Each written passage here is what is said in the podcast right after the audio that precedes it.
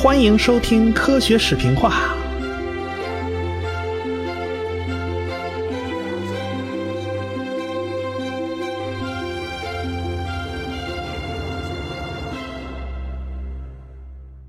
上文书说到啊，这个菲茨罗伊船长动怒了，还跟达尔文吵了一架。这到底是怎么回事呢？其实啊，还是关于黑奴的事儿。这位菲茨罗伊船长是个托利党人，这达尔文呢是个辉格党人，啊，和这二位党派还不一样啊？那是，那每人都有自己的政治偏好嘛。这个托利党说起来那是大大的有名啊，那是有历史的，人家一六七九年就成立了。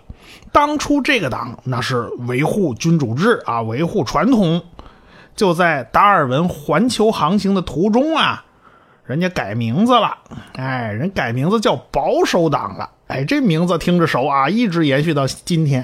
什么撒切尔夫人呐，什么卡梅伦呐，还有现在的首相特蕾莎梅呀，那都是保守党的名人呐，是不是？现在英国第一大党派就是人家保守党，人家很厉害的。当年他叫托利党，这个托利党啊，当年还是维护奴隶贸易的。但是后来不得不废除奴隶制度，这玩意儿压力太大了。跟美国两个人商量啊，合伙咱就不要搞奴隶贸易了。说白了，不许买卖。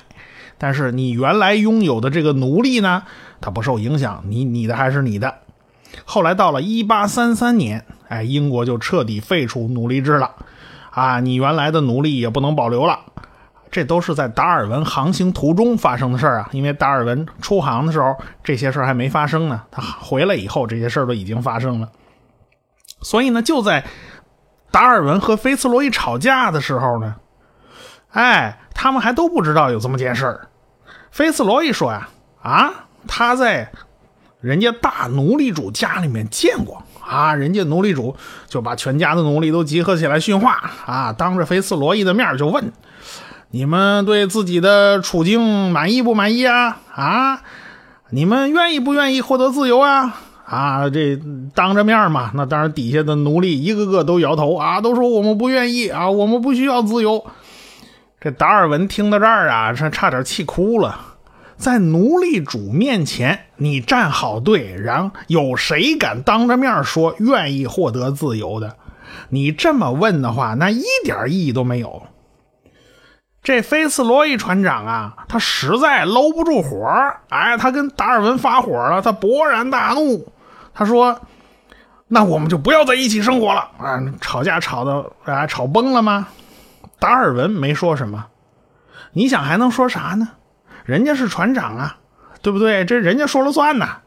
这达尔文心里头一凉，哎，就说：“完了，完了，完了！哎，看来呀，没几天就卷铺个点儿啊，回家了。”这还这么多标本和笔记啊，我还得怎么扛回去？这玩意儿，这玩意儿还挺麻烦的。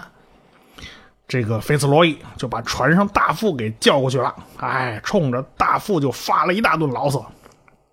可是船上好多军官呢，都是站在达尔文这一边的，他们还请达尔文一起吃晚饭。哎，好在呀，这菲茨罗伊船长的脾气倒是来得快去得快。他毕竟才二十几岁的年轻人嘛，没几个钟头，哎，这气儿消了。他又派人去请达尔文啊，还还下向他道歉，这态度还特别诚恳，还邀请到他到船长室一块儿吃饭，这待遇还不错啊。达尔文其实是个脾气特别好的人呐，他这五年的航行时光里就没有跟谁闹过大矛盾，他没跟人发过脾气。哎，没跟别人说过伤和气的话，也没责备过谁，而且从来不在背后议论别人。他是跟谁有矛盾呢？他跟谁他都没矛盾。当然啦，大家都很忙啊，也没空聊八卦。达尔文之前考察的都是海岛，他从来没有深入到大陆去考察过。这回啊，在南美大陆靠了岸，哎，可要深入的了解一下。贝格尔号基本上是在围着南美大陆转圈子嘛，他们本职工作就是这个。他们下一站就是里约热内卢，哎，半道上正碰上愚人节，哎呀，船员们还互相开了不少玩笑，还有人骗他说我们看着一头逆戟鲸，结果达尔文兴冲冲从甲板底下跑出来，一看海面上什么都没有啊，都知道今天是愚人节，又让人懵了，哎，所以他们这还闹得挺热闹。船呢到了里约热内卢的港口，要做很长时间的停留，达尔文呐。干脆和同行的画家呀一块儿就到岸上，他租了个房子，还住下来了。他一住下来嘛，就少不了跟里约当地的人呢，哎，就混到一块儿去了。什么一块儿组个队啊，去周围考察一下啊，还周围周周围的考沼泽地，他都去考察了。这达尔文就发现啊，哎，这沼泽地深处啊，好多呃逃亡的黑奴就住在那儿，哎，他们跑出来都不太愿意回去。哎，他们足足就在里约这周围啊转了两个多月，到了七月份，贝格尔号才开航，往下一站蒙德维利亚港驶去了。啊，中途又碰上坏天气，哎，滔天巨浪，达尔文又一次晕船，晕的什么都吐出来了。哎，这晕船真是不好受。蒙德维利亚港对面呢，就是阿根廷的布宜诺斯艾利斯。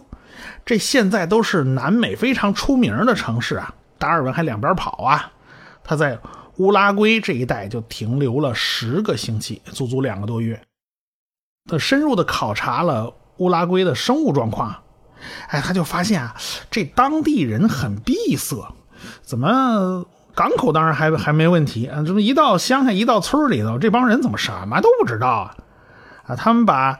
英国、北美、伦敦这几个称呼都搞不清哪是哪，还经常搞混淆。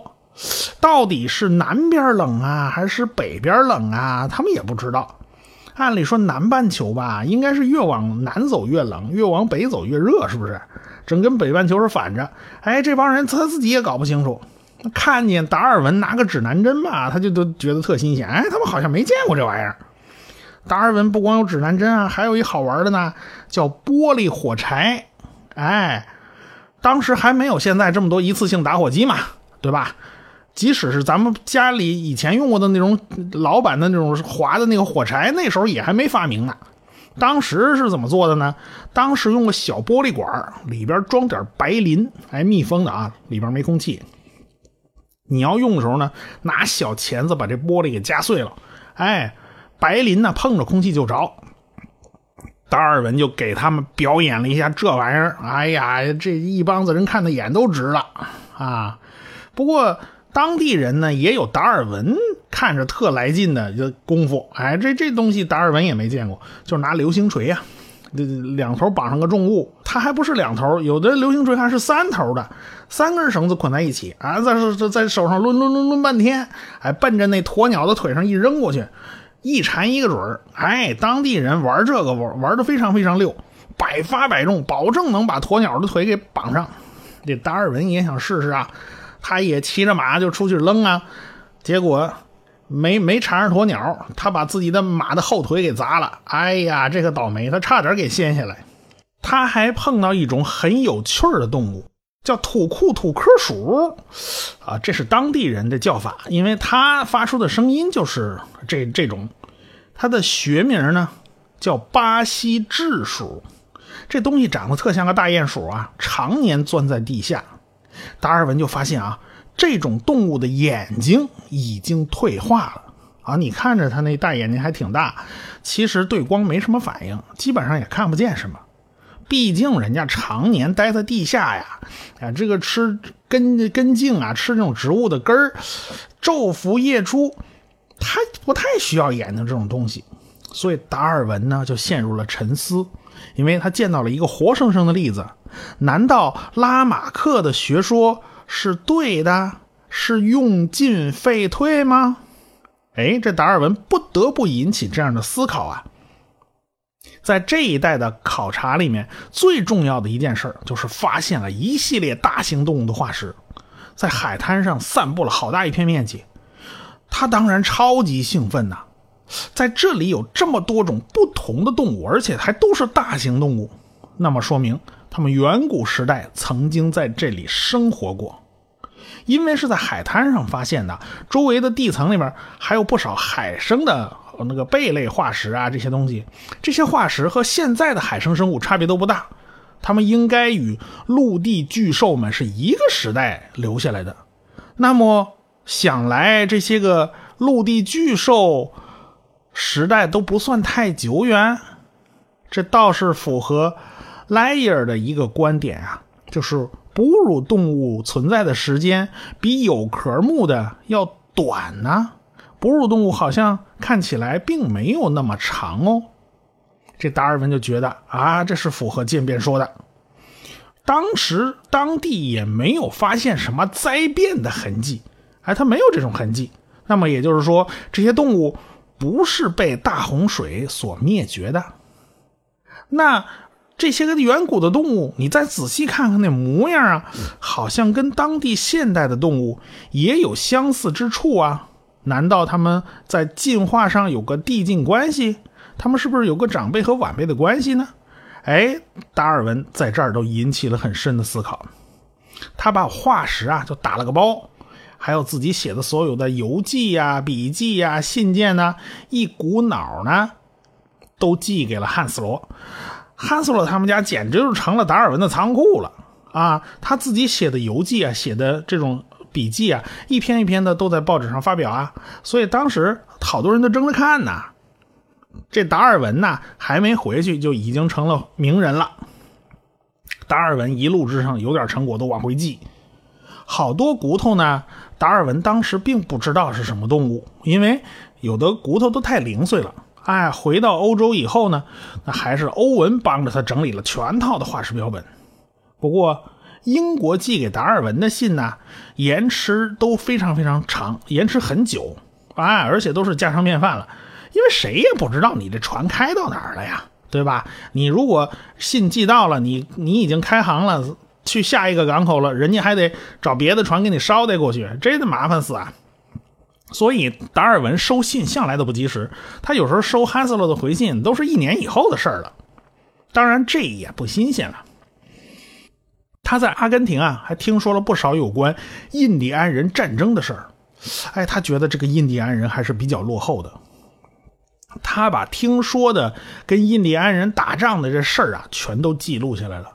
他觉得很难想象，一群挂着十字架、念着圣经的天主教徒，他能下得去手啊？把人家印第安人真是杀得一干二净，老弱妇孺都没有放过。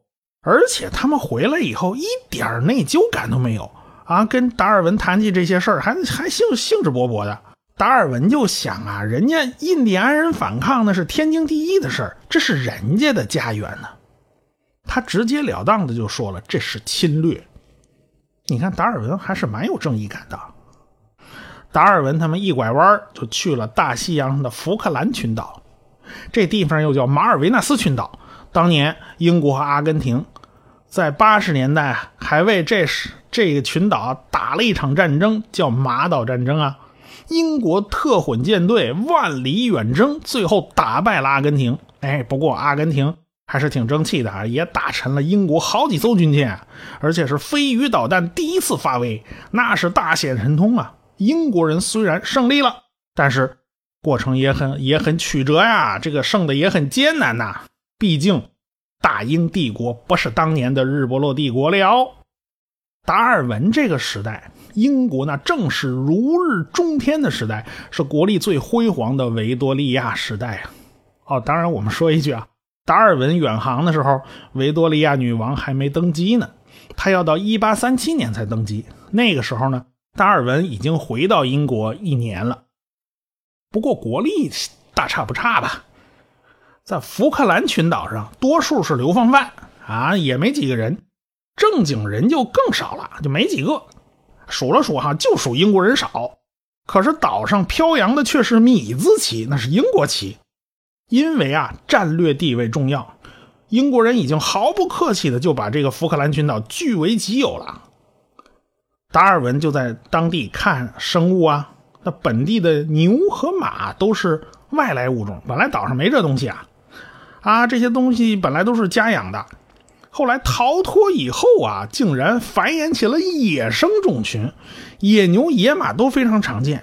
但是达尔文就发现了，啊，这个野牛比家养的还要大，还要壮，体型还要粗粗壮的多。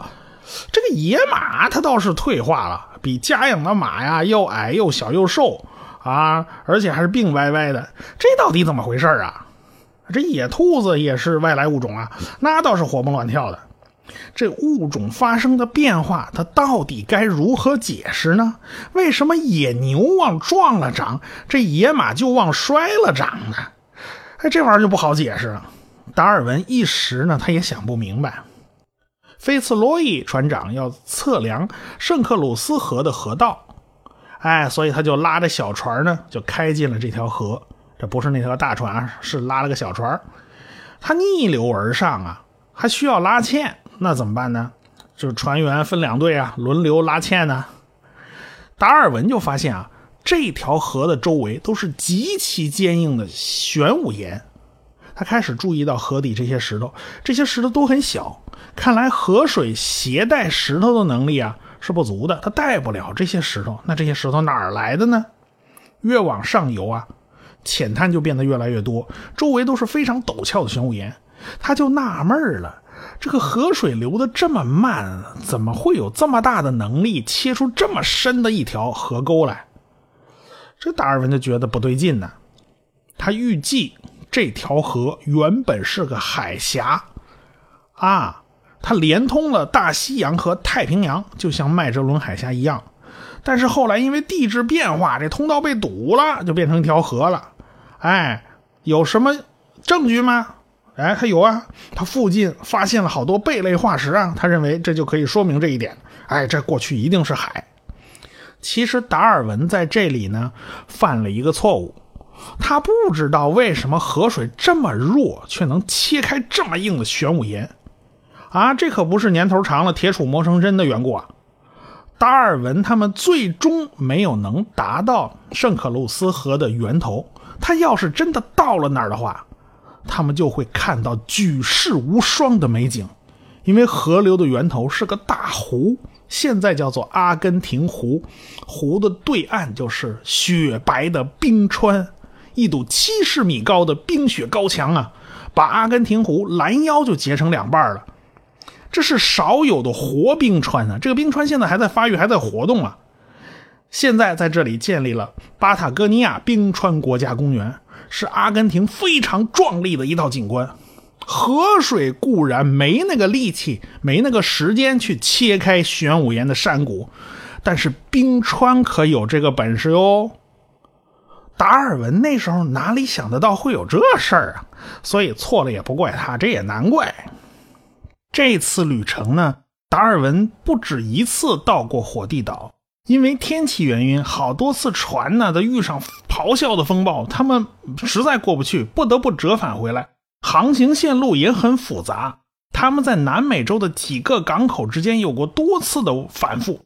达尔文在写游记的时候呢，就是按照地点合并了并在一起来写的。章节的顺序啊，与航行顺序并不完全相符。我们还是按照达尔文游记上的顺序来讲。这个顺序也是基本上按照由北往南的顺序讲的。当年麦哲伦环球航行的时候，就发现了麦哲伦海峡。哎，从大西洋进太平洋怎么进？就从这儿走。当时啊，欧洲地理学界受到亚里士多德影响非常大啊，他认为地球南端存在着一个与亚欧大陆等量齐观的南大陆。那古人都喜欢对称嘛，对不对？北边一个，南边一个啊，那不是长得比较平衡嘛？当时大家也都相信，地球南端应该有一个南大陆，因为这个麦哲伦海峡很窄啊。麦哲伦以为啊，这海峡南边就是那个南大陆啊，就是那个南大陆的一部分。他还起个名字啊，就管南大陆这个靠近麦哲伦海峡这个部分就叫麦哲伦地啊，以他名字命名吧。这个麦哲伦他是不知道那边是怎么回事他因为他也没去，他只是看见了。